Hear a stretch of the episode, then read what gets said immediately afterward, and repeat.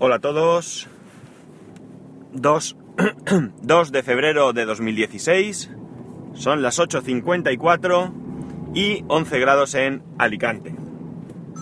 Sabía que me llamaban, o sea, lo tenía clarísimo hoy.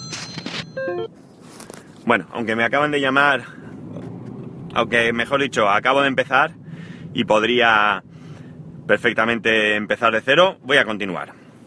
Bueno, lo primero, eh, algunos de vosotros me habéis contactado para preguntarme por el tema del Hackintosh, parece que os ha interesado. Ya tengo la página, la página eh, la tenía medio, la recordaba y bueno, me ha sido fácil encontrarla, es Tony, con Y, Tony, Mac, x86.com, ¿vale? T-O-N-Y-M-A-C x86.com. Es en inglés, eso sí. Si no tenéis problemas con el inglés, inglés leído, vais a, vais a encontrar ahí toda, toda la información. Ahí viene cómo instalar los diferentes, las diferentes versiones del sistema operativo. Viene eh, diferentes configuraciones de hardware con incluso sus enlaces, eso sí, a Amazon Estados Unidos, pero bueno, a partir de ahí me imagino que será sencillo localizarlas, placas, tarjetas gráficas, todo, todo, eh, cajas, vamos, todo aquello que es compatible fácilmente. También tenéis acceso al software necesario para instalar OS X. OS X se instala el OS X eh, original, descargado de la, de la Mac App Store, para lo cual, eso sí, tenéis que acceder ahí a través de un Mac para poder descargarlo. Pero una vez que lo habéis descargado, podéis generar vuestro, vuestro pendrive USB y podéis instalar pues eh, lo que es el sistema, eh, lo que es OS X, como digo en sus diferentes versiones, cada versión entiendo que será compatible con un diferente hardware y demás, y tenéis todo ahí perfectamente explicado. Más cosas. He leído un proyecto de una Raspberry Pi, perdón, Raspberry Pi, que eh, es bastante, bastante curioso. Parece ser que hay un tipo que estaba harto de que su conexión a internet cayese. Entonces, cada vez que caía, pues el hombre se quejaba. ¿Qué ha hecho? Pues ha programado una Raspberry Pi conectada a su conexión a internet para que cada vez este hombre tiene 150 megas, una conexión de internet de 150 megas.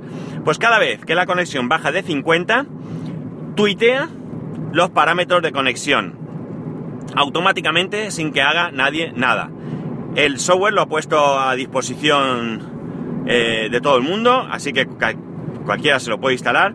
Y la verdad es que no he cogido el enlace, lo siento, pero la verdad es que es otra aplicación más, curiosa al menos, para las, la, Raspberry Pi.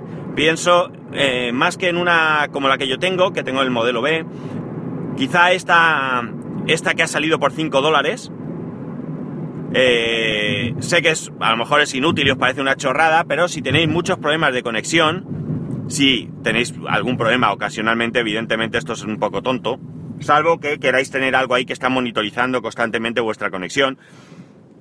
Pero en todo caso, pues, eh, como digo, si tenéis muchos problemas, por 5 dólares podéis comprar esta Raspberry Pi de sencilla o no sé, y tenerla solamente para este, este fin.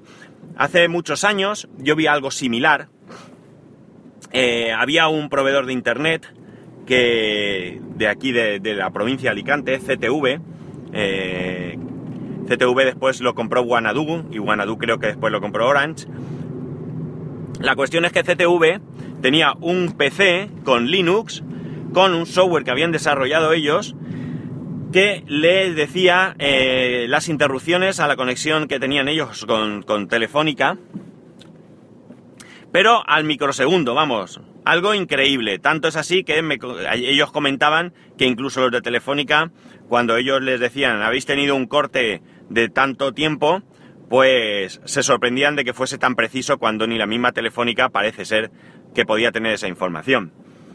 Así que nada, una curiosidad.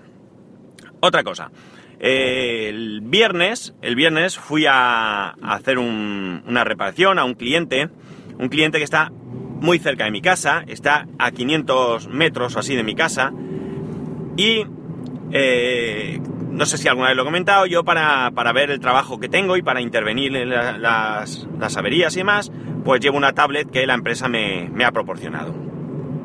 El viernes, como estaba tan cerca de mi casa, pues en vez de intervenir en la tablet, que es bastante más incómodo que en un, que en un ordenador, pues nada, me fui a mi casa para hacerlo. Lo hice sin problemas, como siempre, pero por la tarde tenía que ir a hacer otro aviso y de repente vi que no tenía la tablet. La busqué en el coche, desmonté medio coche, en casa, vamos, ya no sabía qué hacer para encontrar la tablet. La verdad es que me dejó bastante preocupado porque no sabía si la había perdido, si me la habían robado, si no sabía ni dónde estaba, etcétera, etcétera. La cuestión es que, en principio, pensé que quizás me la había dejado en este cliente. En este cliente yo había ido a ver dos averías. Eh, una de las averías está en la zona pública, digamos, y la otra avería pues está dentro de eh, sus oficinas o lo que queráis, donde no puede acceder nadie que no sea de la, de la empresa. La cuestión es que pensé que me lo había dejado ahí. Sabía positivamente que no había sido fuera porque recordaba perfectamente haber repasado y haber mirado que no me había dejado nada por allí. Así que supuse que estaba adentro. Pero claro, esto no hacía que estuviera tranquilo. Y de repente me vino a la cabeza, esto es una tablet de Android, es una Galaxy Tab 2 de 7 pulgadas creo que es, y me vino a la cabeza que quizás tenía activados los servicios de localización, al igual que lo tengo con todos mis dispositivos de, de Apple, pues que quizás también lo tenía con esto, que en algún momento se me ocurrió el haberlo hecho. Y efectivamente así fue. Así que me conecté y vi que exactamente, no te dice exactamente el sitio donde está, pero sí me marcaba, sí que me marcaba la zona donde había visto la última conexión. La suerte que tengo es que esta tablet lleva 3G, lleva una tarjeta de, de, una compañía y eh, hacía pues como media hora o así que se había conectado por última vez. Con lo cual tenía claro que estaba por allí.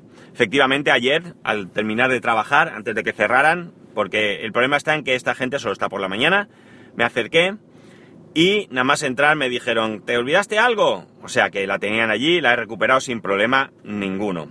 Estas son cosas que pasan, no soy el primero ni el último que se le olvida algo en un cliente.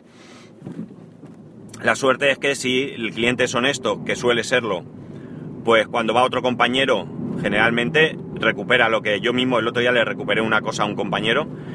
En este caso no era necesario porque como está al lado de mi casa, pues si terminaba antes de que ellos cerraran, eh, me podía pasar.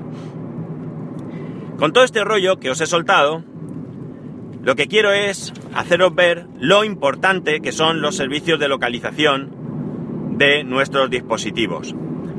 Porque no es este el único caso que yo he visto cercano a mí.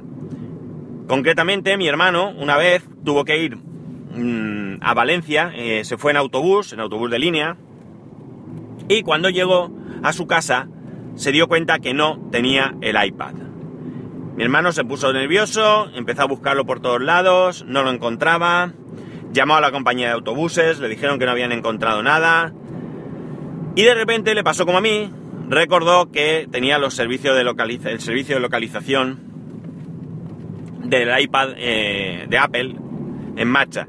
Y entonces comprobó que el iPad eh, estaba en su casa. Evidentemente no te dice en qué zona de tu casa está, pero está ahí. Él ya solo tuvo que mandar un pitido, pitó, la localizó y bueno, pues por tontería de estas que se te van de la cabeza, había dejado debajo de algo, no lo recordaba, no era algo habitual y no la encontraba. Pero pasó un rato malo que se solucionó con un simple eh, servicio que además es gratuito. ¿Qué puede pasar? Eh, o sea, perdón, ¿cuál es la historia? La historia está en que él mismo, una vez que vio que la tablet estaba en su casa, ya se quedó tranquilo, ya pensó, bueno, pues ya la encontraré. Si no la encuentro ahora, la encuentro luego, la encuentro mañana, pero ya sé que está en mi casa. Mucho más fácil, puesto que eso, pueden mandar un pitido o lo que sea y la, localizas. Si hubiera visto que está en otra zona, pues evidentemente se hubiera podido preocupar más o lo que sea. Pues eso, Que, veo que es importante eh, una cosa que yo la activé en su momento por simplemente por, por yo qué sé, pues porque la activas. Eh, evidentemente, eh, aquí quizás choque con el tema de la privacidad, porque pues puedes, puedes pensar que, claro, con esto Google o Apple en todo momento tienen eh, constancia de dónde te encuentras. Pero es lo que hay, no se puede tener todo. Entonces, quizás en este caso sí que estoy dispuesto a sacrificar un poco de mi privacidad a cambio de, eh, de tener una cierta seguridad. Tengo que decir que nunca, nunca jamás me ha llegado nada. Bueno, no lo sé. Iba a decir una cosa, pero no, no, no, no. No tiene sentido. Iba a decir que nunca me había llegado nada por culpa de este servicio, pero mm, no lo puedo saber porque porque sí que es cierto que ya os comenté lo que me había pasado con WhatsApp y con este chico que trabaja en la empresa de, de paquetería a la que vamos habitualmente. Y claro, no puedo saber a qué se debe esto. En principio el servicio de localización es de Google y el tema me llegó a través de Facebook, por lo tanto entiendo que no debería. Pero bueno, no, no puedo decirlo. Pero bueno, en cualquier caso, ya digo, la tranquilidad de que puedes saber en todo momento dónde están tus dispositivos, creo que bien, que bien vale quizás perder un poco de la privacidad. En este caso, al menos estoy dispuesto a dar mi, brazo a torcer. Y hablando de la tablet, pues veréis, resulta que la tablet, mm, francamente, va. Mm, no va mal, pero es terriblemente lenta. Estamos hablando de la Galaxy Tab 2. Esta mañana ya no lo soportaba más y he hecho un, un reset de fábrica.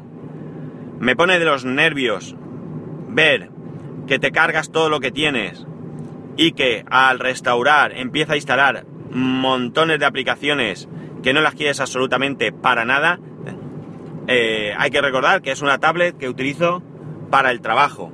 Es una tablet donde yo única y exclusivamente necesito una aplicación de correo electrónico, en este caso incluso hemos migrado, mi empresa ha migrado de un servidor de Shane a, eh, a Google, mi correo corporativo ahora está en Google, por lo tanto la aplicación de Gmail me va bien, bueno, me va bien, la, estoy utilizando ahora, tengo poco, llevo un día o así con ella, así que tampoco puedo hablar mucho, pero en principio entiendo que bien.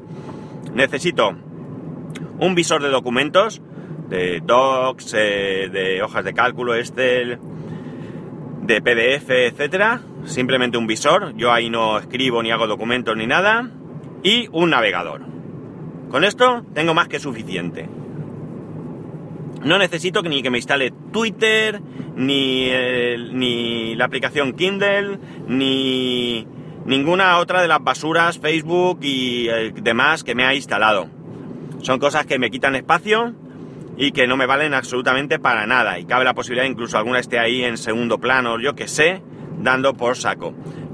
Eh, como extra, mm, únicamente instalo SwiftKey, que ya también os comenté que me gusta me gusta cómo funciona en la tablet, me da algunas funciones que me resultan muy cómodas, pero por lo demás no necesito absolutamente nada, ni que tenga ningún juego, no quiero tener ningún juego, no quiero tener eh, nada, nada, eh, nada de nada. Y esto eh, restaurando con el software original, es una tablet, bueno, no sé si hay tablet que no sean libres, pero esta es libre de Samsung me intenta abrir la cuenta de Samsung, o sea, una historia. Si no fuese porque no es mía, mm, quizás me metería a buscar alguna ROM limpia, limpia, que funcionase bien y que me agilizara la, la velocidad, porque lo único que pido es a esta tablet velocidad. Esto, ojo, no es una crítica contra Samsung directamente, esto es una crítica contra cualquier otra compañía. Apple también instala un montón de aplicaciones que eh, mucha gente ni utiliza. Y bueno, ya dijeron que a lo mejor estaban estudiando el que las pudiese desinstalar, cosa que en este caso, también por un tema de eh, capacidad de almacenamiento, me vendría más que bien. En fin, que nada, que estos son los temas que ya sé que se puede hacer root, ya sé que se puede desinstalar, pero insisto, es que no esta, esta tablet no es mía y tampoco sé si me arriesgaría a que le pase algo, que se bloquee y ya no se pueda reiniciar, cualquier historia que tenga que dar explicaciones de por qué no me va la tablet. De todas maneras, si se os ocurre algo, me lo comentáis. Pues nada, chicos, esto es lo que hay hoy. Ya sabéis, para poneros en contacto conmigo a través de Twitter y Telegram arroba spascual y correo electrónico spascual arroba spascual.es. Un saludo y nos escuchamos mañana.